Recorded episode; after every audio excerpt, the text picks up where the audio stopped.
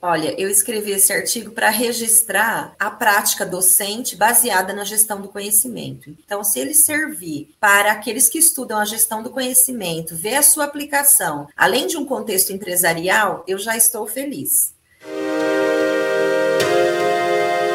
Olá, eu sou o Logan Nobre, um dos editores de marketing científico da revista ITZ. Novas práticas em informação e conhecimento. Começa agora mais um episódio do podcast Revista ITZ, uma ação do projeto de extensão Ciência Aberta e Gestão da Informação Científica da Universidade Federal do Paraná, a UFPR. No episódio de hoje está comigo Tamara de Souza Brandão Guaraldo, que é doutora em Ciência da Informação pela Universidade Estadual Paulista Júlia de Mesquita Filho, a Unesp. Ela é autora de um artigo sobre gestão do conhecimento, ensino superior e comunicação social. E é sobre isso que nós vamos conversar agora. Tamara, seja muito bem-vinda ao podcast Revista TZ. Obrigada, Logan. Tamara, seja bem-vinda e se apresenta aí para o nosso público te conhecer melhor, diz quem você é, de onde você veio, de onde você fala, né? Marca o seu espaço geográfico hoje, diga o que você estudou, onde você trabalha, enfim, esse é o seu momento aí de brilhar. Meu nome é Tamara de Souza Brandão Guaraldo. Eu sou docente da Universidade Estadual Paulista, Unesp, do campus de Bauru, na graduação, nos cursos de Relações Públicas e no curso de Comunicação, Rádio, TV e Internet e leciono também na pós-graduação do programa de pós-graduação em Ciência da Informação da Unesp de Marília. Eu leciono na Unesp desde 2014 e também fui estudante da Unesp. A minha formação de graduação também foi na Unesp, em comunicação social. Depois eu fiz o mestrado em comunicação midiática e o doutorado em ciência da informação. Então, eu atuo né, nessa área interdisciplinar, na comunicação e na informação, e trabalho né, temáticas voltadas à gestão da informação e à gestão da comunicação. Também é, me interesso pelos temas de mediação da informação, e essas são as temáticas que eu procuro trabalhar, tanto na graduação quanto na pós-graduação. Muito bem, então você transita aí por onde tiver informação, você está no meio estudando, trabalhando, ensinando, muito bem. Sim, é minha área de interesse, né? Desde a graduação eu procuro ter essa visão mais interdisciplinar, né? Então, meus temas eles são é, realmente mediadores, né? Os temas que eu procuro estudar, porque eu procuro entender um pouco sobre a comunicação a mediação, a gestão da informação e do conhecimento, o papel dos usuários, né, em contextos organizacionais e também em contextos de aprendizagem. Muito bem, gostei, gostei.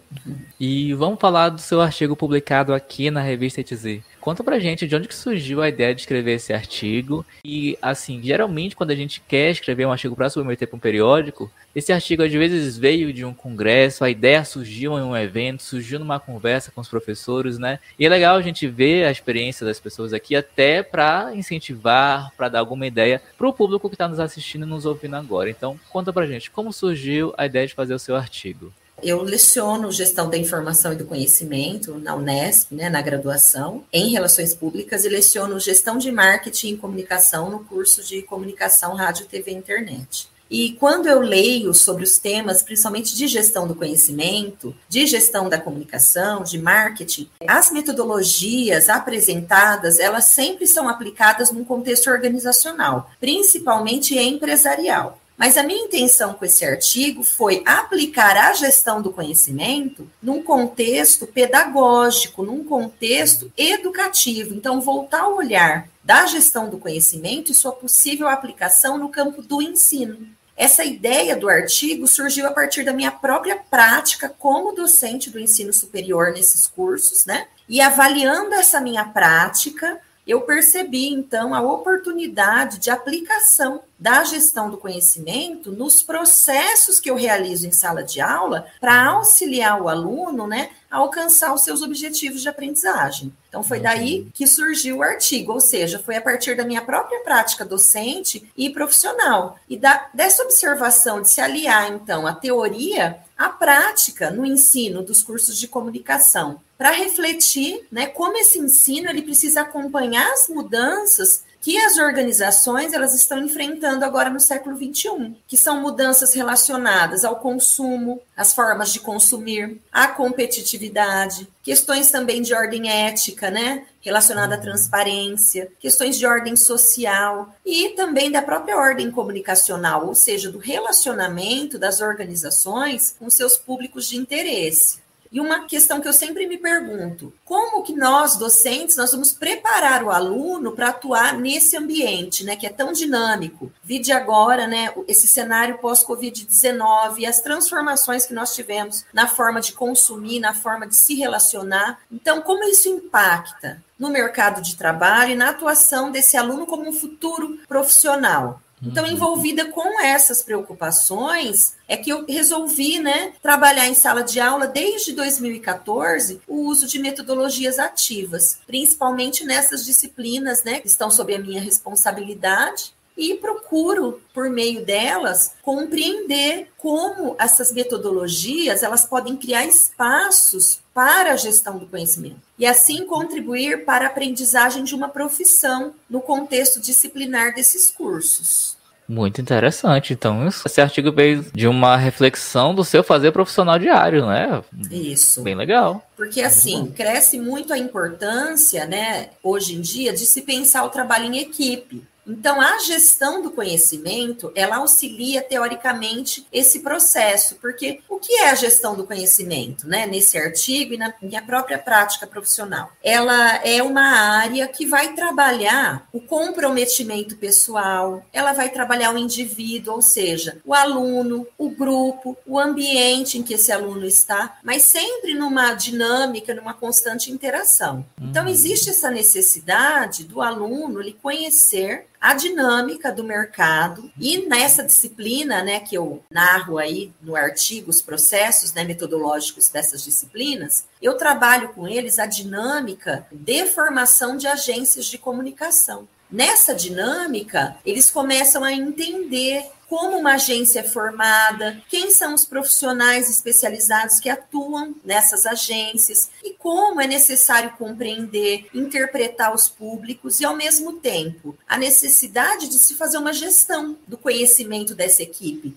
Por quê? Porque você precisa estabelecer diretrizes, políticas, estratégias de relacionamento e dar um suporte a todas as ações que essa agência vai fazer para atender um cliente. Muito bem, uma coisa bem complexa e bem, bem importante né, para o dia de hoje. As pessoas saírem da universidade aprendendo a pensar o porquê fazem o que fazem, né? Não é simplesmente formar um robozinho que vai ali operacionalizar a sua profissão. Não, você tem que aprender por que você está fazendo. Eu acho muito legal quando a gente vê um professor, uma, uma professora como você, que tem essa preocupação de dar uma formação mais ampla e mais completa às pessoas. E falando aí em agência de comunicação, que você citou agora, nós temos aqui um episódio no podcast revista Ituzi, eu acho que dois ou três episódios atrás, onde eu entrevistei a professora Regiane Ribeiro, da UFPR, que ela é diretora da Agência de Comunicação Pública da UFPR. Então, se você tem interesse sobre esse assunto, eu vou deixar o link do episódio aí na descrição. Se você tivesse que falar sobre o seu artigo, para quem é da sua área, para quem são seus pares, para quem entende de gestão da informação, de gestão do conhecimento, e quisesse trazer essa pessoa para ler o seu artigo, o que você diria a essas pessoas? Olha, para quem é da área de gestão da informação, gestão do conhecimento, eu diria que esse artigo ele traz uma perspectiva inovadora, diferenciada sobre a gestão do conhecimento, mostrando, né, como ela, ao depender desse fator humano, da utilização do conhecimento em ações estratégicas e também por criar espaços criativos, como ela pode ser útil para a prática do professor. Então, não é apenas no contexto organizacional, mas o contexto de sala de aula, porque a gestão do conhecimento auxilia esse processo dos alunos se conhecerem, de pesquisarem juntos sobre o tema, de formarem uma equipe. Então, veja, é um processo de informação, de discussão, para suscitar nas pessoas sentimentos e interesses que muitas vezes é, ela sozinha não percebe, mas no contexto da equipe, dessa troca de informação e construção do conhecimento, ela se motiva e começa, então, né, em grupo, a trocar opinião, a compartilhar informação e construir esse conhecimento coletivo acerca da experiência que é vivenciada e que é aprendida. Eu diria que esse é o interesse, né, assim, do meu artigo para essas pessoas, que seria interessante conhecer essa aplicação da gestão do conhecimento ao ensino superior. Ok, e agora seguindo para os objetivos do artigo. Quando a gente começa a fazer um artigo, geralmente a gente delimita ali onde a gente quer chegar, como que a gente quer chegar lá, e às vezes esse caminho é modificado ao longo do nosso estudo, né? Queria saber, quando você delimitou seus objetivos, eles foram modificados, foram alcançados? Conta pra gente um pouquinho sobre isso. É, como esse artigo ele vem da minha própria prática docente, o objetivo dele foi compreender como o uso das metodologias ativas que eu aplico em sala de aula poderia criar esses espaços para a gestão do conhecimento e assim auxiliar a aprendizagem da profissão nesse contexto disciplinar dos cursos de comunicação. Então veja que o objetivo do artigo, ele é ao mesmo tempo o objetivo da minha prática docente. Então, por isso, eles estão relacionados. Então, assim, ele foi mantido, vamos dizer assim, o objetivo inicial. E o que eu faço no artigo é narrar as etapas, os procedimentos que eu utilizei para alcançar esse objetivo. E em relação à metodologia que você usou para escrever o artigo, né? Que metodologia foi essa? Por que, que você usou? Para quais tipos de outras aplicações você a recomendaria? Eu faço essa pergunta porque a gente recebe, Tamara, muitas mensagens nas nossas mídias sociais com as pessoas que estão escrevendo um artigo para submeter na revista ETZ, às vezes com medo, né, de utilizar a metodologia X ou Y. E a gente costuma responder: olha, você tem que utilizar a metodologia que vai melhor atender aos seus objetivos, ao seu problema. Você tem que analisar o contexto. Não existe melhor ou pior metodologia. Existe a que melhor se adequa à pesquisa que você quer fazer. E por conta disso, gostaria que você falasse um pouco sobre a metodologia que você usou neste artigo especificamente. Bom, a metodologia para escrever esse artigo, ela foi qualitativa e foi uma metodologia de uma pesquisa descritiva, porque eu apliquei essa pesquisa nas turmas em que eu lecionei nos cursos de graduação da área de comunicação, relações públicas e rádio, TV e internet, aí no período de 2014 a 2019. Então, assim, cada disciplina ela tem uma duração semestral e entre a exposição do conteúdo, as orientações, né, e a execução do projeto, que foi a de formação, né, de agência de comunicação, ela leva mais ou menos 60 horas. Então, essa ação metodológica em sala de aula, ela foi orientada em função desse processo de formação de agências, né, em grupos de alunos de graduação. E eu, como docente, eu atuei como mediadora, explicando a natureza do projeto aos alunos e fazendo essa abordagem teórica e prática. E para escrever o artigo, para narrar toda essa pesquisa realizada, eu utilizei, né, como base o referencial teórico sobre metodologias ativas e também sobre o modelo de cinco fases do processo de criação do conhecimento de Nonaki Takeuchi. Esse processo ele tem cinco fases, que seria o compartilhamento, a criação de conceitos, a justificação dos conceitos, depois vem a construção de um arquétipo, aí vem a difusão do conhecimento, né? Quando a gente tem a agência propriamente dita. Muito bem. Você e quer falar que eu explique em... essas fases? Não, não, isso, isso, aí a gente deixa para as pessoas clicarem no link da descrição e irem ler o seu artigo. Tá bom. tá bom. E por falar em agência de comunicação, você citou várias vezes, né, que você ensina sobre a criação, sobre né, o trabalho em agências de comunicação. Para quem não é da área de comunicação como nós, explica para gente o que, que é uma agência de comunicação e por que, que é importante ser ensinado numa universidade como se trabalhar numa agência de comunicação. Bom, uma agência de comunicação ela é uma empresa prestadora de serviço especializada em comunicação. Então, ela vai atuar nas relações com a mídia, na consultoria ao cliente, né, da sua imagem, da sua identidade, na produção de conteúdo. Enfim, a importância dessas agências ela cresce a cada dia, assim como o papel do profissional que atua nesse segmento. Então, existe essa necessidade do aluno que estuda na área de comunicação conhecer a dinâmica, a atuação dessas agências, que conta com um profissional especializado que vai fazer essas políticas, essa produção de conteúdo e essas estratégias né, de relacionamento. E essas agências, elas são bastante dinâmicas, elas tanto podem ser agências que a gente chama de full service, ou seja, que tem todas as funções estruturadas, né? Então, é uma agência que tem a área de atendimento, ela tem a área de planejamento, a área de criação, a área de mídia, a área de produção. Ela pode ser uma agência completa. Como também ela pode ser uma agência especializada, ou seja, uma agência específica de uma área de comunicação. Então, uma agência especializada em eventos, uma agência que ela é produtora de vídeos, uma agência de web design. Há vários tipos de agência. Existe essa que é mais completa, mas também existem as especializadas, né? Que são cada vez mais enxutas e vão segmentando em partes o trabalho da comunicação e possibilitando também que novas perspectivas de trabalho apareçam. E isso vai reforçar esse amplo leque de atuação do comunicador. A atuação do uma agência é bem ampla e às vezes a gente não tem muita noção né, quando está de fora, mas tem bastante coisa para se trabalhar assim. E você já citou aqui um pouquinho por alto, e eu gostaria que você escolhesse um para falar para a gente com mais detalhes. Quais seriam as aplicações do conhecimento que você gerou, que você registrou nesse seu artigo, né? Ele tem o um conhecimento tanto para quem está ensinando quanto para quem está aprendendo, para quem está nesse universo do ensino superior, né, dentro da gestão do conhecimento, dentro da comunicação social. Qual seria uma aplicação muito boa assim que você pudesse dizer, olha, eu escrevi esse artigo e se ele pudesse servir para tal coisa, eu já estaria feliz. Que coisa seria essa? Olha, eu escrevi esse artigo para registrar a prática docente baseada na gestão do conhecimento. Então, se ele servir para aqueles que estudam a gestão do conhecimento, ver a sua aplicação, além de um contexto empresarial, eu já estou feliz.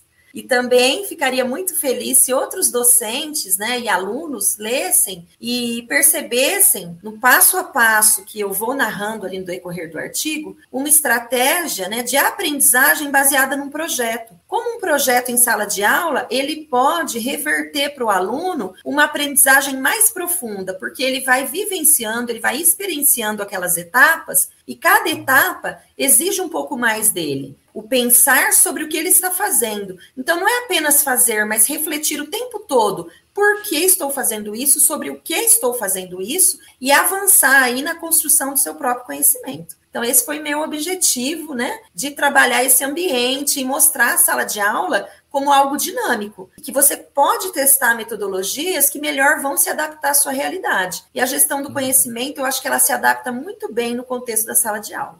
Muito bem, gostei da resposta. E ainda nesse rumo, se você pudesse indicar um novo caminho para sua pesquisa continuar, seja com você, seja com outro pesquisador ou pesquisadora, que rumo seria esse? Que coisa legal seria ainda para ser explorada no que você já começou? Eu acho que esse processo de ensinar a aprender no ensino superior se transforma rapidamente. E ele se volta cada vez mais a esse aprender fazendo.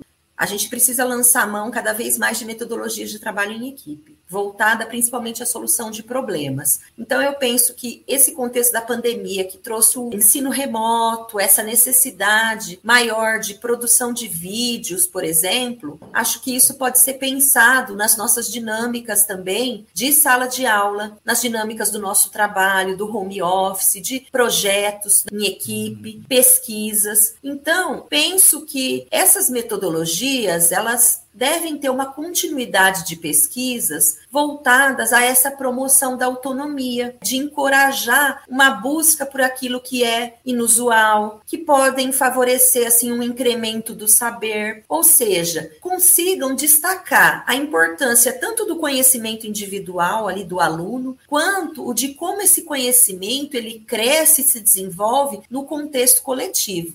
Então, acho que seria isso, né? Que o fenômeno da educação, ele não se completa, ele só tende a se expandir. Por quê? Porque é a nossa experiência no mundo. Então, eu vejo que há muito ainda para se pensar nesse caminho da aprendizagem, da aplicação da gestão do conhecimento ao ensino, né? E da nossa responsabilidade também no ensino superior, de produzir esse conhecimento, mas também de socializar, de mostrar que existe um valor social e um valor formativo nesse desenvolvimento acadêmico e que isso é importante para se formar um profissional que atue pensando no coletivo, né? Que tem essa dinâmica de trabalhar em grupo, de reconhecer o trabalho do outro, de aceitar a visão do outro, de negociar e de conseguir conviver com diferentes pontos de vista né, na sua atividade profissional. Eu penso que então há um, um longo caminho aí que a gestão do conhecimento pode colaborar para o ensino. Então fica aí a dica para você que está nos ouvindo, nos assistindo e pensou em dar continuidade a esse trabalho que a professora Tamara já começou, você pode continuar aí, escrever um novo artigo e quem sabe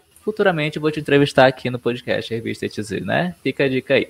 E falando em ensinar, em aprender, eu gostaria que se você contasse um pouquinho como é que é a tua rotina de trabalho na Unesp, porque algumas pessoas acham, Tamara, que a vida do professor, da professora é muito fácil, que é só chegar na sala de aula e o conhecimento é baixado assim do nada, e o conhecimento sai pela boca do professor, da professora, como se fosse uma coisa muito fácil. Eu queria que você relatasse um pouquinho como é que é o seu dia a dia, como é que é né, o seu fazer dentro da universidade, para as pessoas terem ideia de como é a vida de uma professora universitária. Ai, gostei da sua pergunta, Logan, porque tem tudo a ver também com a gestão do conhecimento, né? Esse conhecimento nosso, ele é sempre assim paradoxal, porque envolve o corpo, a mente, envolve o indivíduo, a organização. Então, qual que é meu dia a dia? É um dia a dia de uma professora que busca se aprimorar e se organizar para sua prática docente. Então, eu tenho os meus momentos de preparação de aula, de atendimento aos alunos, os momentos de sala de aula. Atualmente estou coordenadora do curso de comunicação, rádio, TV e internet. Então, também existem as demandas administrativas, questões pedagógicas, questões mais burocráticas, administrativas de matrícula, que você também precisa lidar, né? Questões de ordem financeira, que envolve a gestão do próprio curso, né? Que nós precisamos fazer também no coletivo, né? Então, eu, eu, diria que é bastante exigente a vida de um professor universitário, e sem dizer o lado familiar, porque eu sou mãe, tenho dois filhos, um filho adulto já formado, né, que trabalha com TI, e tenho uma filha de seis anos, tenho toda a minha vida familiar para administrar também, para lidar, e esse contexto da universidade. E leciono na graduação e pós, mas a minha paixão é a sala de aula. O que eu mais gosto de fazer na universidade é lecionar na graduação. É onde realmente eu me realizo e sou apaixonada, né, pelas disciplinas que eu trabalho, pelos meus alunos é isso, né? Eu acho que eu rejuvenesço a cada encontro com eles, né? Eu aprendo muito com os meus alunos, né? E acho que isso que é o conhecimento, é esse processo mesmo que é permanente de renovação pessoal para atingir um ideal que você acredita. E o, e o ideal que eu acredito é a transformação pela educação. Então, é corrido, mas é prazeroso e é compensador também. Então fica aí o relato da professora Tamara para vocês perceberem que eu imagino que o mais fácil é dar a aula, que é o que as pessoas acham que se resume a vida de professor-professora. Não, gente, isso aqui é o ponto mais fácil entre muitas aspas, né? Porque você tem que ter uma trajetória muito longa, muitos títulos, muito trabalho e muito estudo para chegar na sala de aula e conseguir dar a aula. Mas como ela falou, tem a parte financeira, administrativa, tem gestão de pessoas, tem gestão do curso, né? Tem grupo de pesquisa. Nossa, tem muita coisa para fazer por fora, né? Não é só Sim. dar aula. Essa né? exigência da pesquisa e também da extensão. Eu coordeno um projeto de extensão que se chama Faces da Informação e Comunicação em Saúde. Eu, com outras colegas docentes e alunos da Unesp, nós prestamos serviço de gestão da informação e da comunicação para organizações do terceiro setor. Atualmente, nós atendemos o Conselho da Mulher de Bauru e estamos fazendo um site para o Conselho, para que as mulheres aqui da cidade, elas tenham, né, um local no qual elas possam ter todas as informações sobre a rede de atendimento e acolhimento à mulher que está em situação de violência aqui na cidade de Bauru. Então, veja, nós estudamos e nós praticamos aquilo que nós estudamos aí em benefício da sociedade. Então fica aí a dica. Quando você estiver numa sala de aula, aluno de graduação e pós-graduação, dê valor ao seu professor, dê valor à sua professora, porque ele está lá e está muito bem capacitado e está trabalhando muito para te levar conhecimento. Tamara, além da vida de pesquisadora e professora, contem pra gente quem que é a Tamara, o que, que você gosta de fazer no seu tempo livre, o que, que o seu Lattes não conta sobre você. A Tamara é uma pessoa que gosta muito de fazer amigos, gosta muito de confraternizar, mas também gosta de ficar em casa, sabe, fim de semana ali, descansando um pouquinho, e ama assistir televisão. Ama de paixão. Adora maratonar séries, seguir séries. Começa uma série, já começa outra em seguida. No momento estou dividida, né, entre O Poder dos Anéis e House of Dragon. Ah, eu também. Não consigo escolher uma só. Então é isso que eu gosto de fazer. Eu gosto muito de assistir TV, eu gosto de ler também, de ler bons livros, de ir ao cinema, me divertir em família, de levar minha filha no parquinho, passear. Então, essa é a Tamara. No fim de semana, eu sou mais família mesmo. E você gostaria de fazer alguma indicação cultural de um livro, de um filme, de um podcast, de uma série de TV sobre qualquer assunto? Olha, eu vou indicar um filme que foi o último que eu assisti. E por que, que eu vou indicá-lo? Porque ele parece assim muito trivial, né? Você começa a assistir, você fala, nossa, mas é que filme comum, né? Não tem nada assim de espetacular. Esse filme se chama Um Lindo Dia na Vizinhança. Ele foi estrelado por Tom Hanks. E ele parece mesmo que é um filme assim, corriqueiro, que não vai nos acrescentar nada. Mas de repente, a gente é tocado por alguma coisa que tem nele. Ele está longe de ser um filme que eu diria que é memorável, mas ele vai ter um lugar, né, no nosso coração e na nossa memória, porque ele traz, né, a vida de um comunicador. É um comunicador norte-americano que fez programas infantis do ano de 1968 até mais ou menos 2001 e foi uma companhia para as pessoas na televisão por várias gerações, vamos dizer assim. E o que é bonito de ver nesse filme? Esse filme, ele não vai nos contar os principais momentos da vida desse comunicador, mas ele vai nos mostrar aquilo que é de mais significativo sobre o papel de um comunicador e de um legado que ele pode deixar que é a sensibilidade, a empatia, a responsabilidade afetiva. Então, ao longo do filme, você vai conhecendo esse comunicador e vai mostrando como, na tela da TV, ele procurava falar de temas sensíveis, né, para um público, de uma forma assim muito bela, muito inteligente e aguçada para trabalhar o público. Por quê? Porque ele procura lidar com aquele público de maneira a mostrar que ele é importante. Então, o filme ele mostra mais ou menos isso, né? A importância do outro nas nossas vidas. Então, a gente começa a ver o filme pelo olhar, né, de um jornalista que vai entrevistar o senhor Fred, né, o Mr. Fred Rogers, e a partir daquele olhar, a gente começa a ver essas relações, né, que são tão sensíveis, né, na vida aí do comunicador Fred Rogers, tá? Muito bem. Você pode repetir pra gente o nome do filme e onde que ele está disponível? O filme ele se chama Um Lindo Dia na Vizinhança e está disponível no Amazon Prime. Ok, o link e o título estará aí na descrição do episódio. Tamara, muito obrigado por ter aceito o convite e ter vindo aqui conversar conosco. Eu que agradeço.